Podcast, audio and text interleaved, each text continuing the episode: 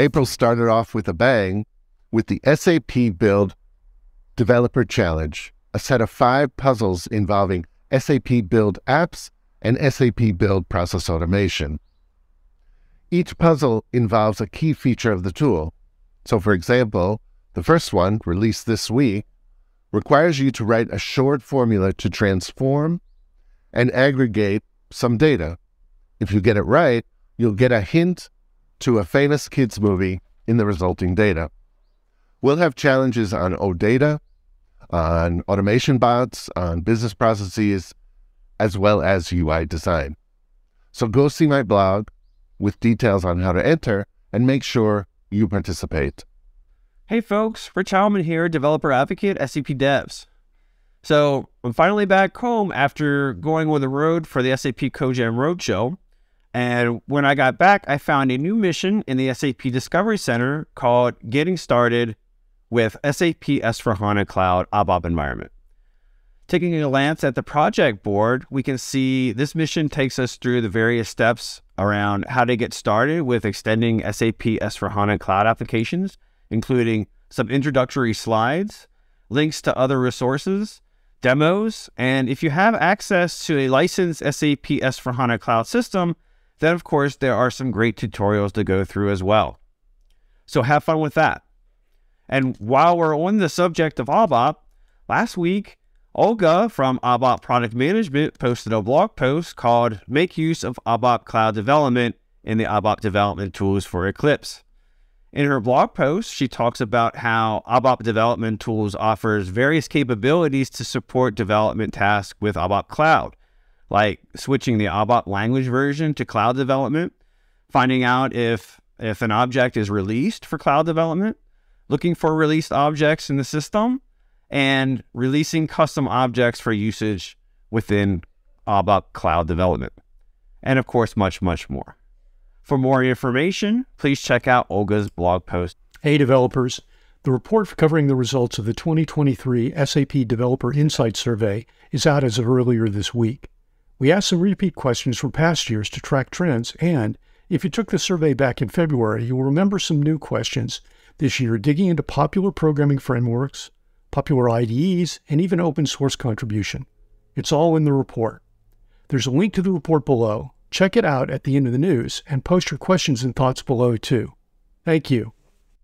We at SAP are pleased to announce that SAP HANA 2.0 Service Pack Stack 07 is now generally available. This SPS adds a variety of new and important capabilities. It simplifies the in-memory computing environment and introduces numerous features that contribute to a lower TCO, improved scalability, and enhanced user experience. In this new service pack, developers will find modeling enhancements, updated XSA runtimes, enhanced machine learning capabilities, and improved and seamless data federation and replication capabilities. You can check all the new and improved features in the What's New section of the documentation. But we as well invite you to join the live stream series where you'll learn about the latest SAP HANA innovations directly from product experts. These streams will be on our SAP Developers channel. As well, the new release of SAP HANA Cloud was made available last weekend. Developers should find some new capabilities in QRC1 2023, like new features in calculation view modeling, automated machine learning pipeline explainability, TypeScript support for the SAP HANA Node.js driver, materialized views with incremental refresh functionality in the relational engine of SAP HANA Cloud, Data Lake. More details in blog posts published by the product management. In the end, I personally would like to thank everyone who joined the last month's developer challenge exploring data with SAP HANA Cloud and Python.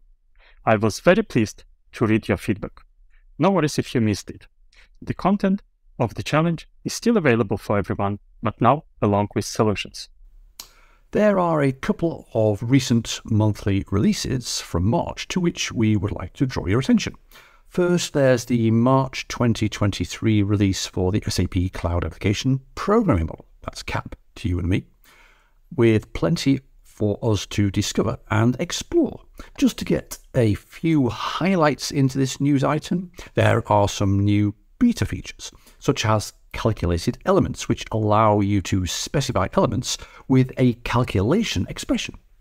There's a completely rebuilt SQLite database service that brings about more features and improved performance.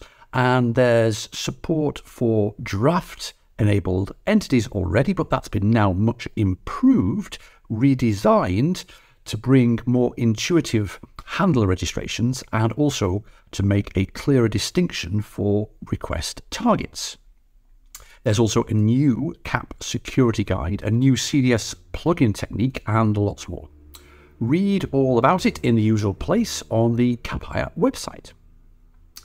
There's also plenty to discover and explore in the March 2023 release for the SAP Build Process Automation.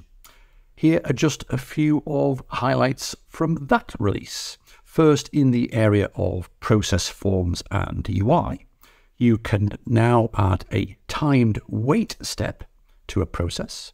You can have your users receive and work on tasks in the SAP Task Center through a new integration. And you can also customize the outcome button in approval and submission forms and set the button, for example, to uh, have a text with a value that makes more sense to you and your users. In the area of process orchestration and automation, you can add now API triggers directly to your automation, and these will get exported with your project. This will save you time later on, manual effort post deployment.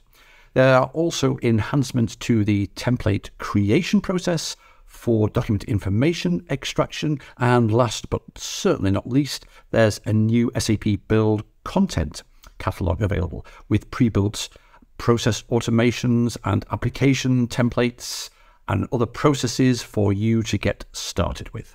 In fact, there's a lot more updates in this release, so be sure to check out the blog post from Engsul for all the details.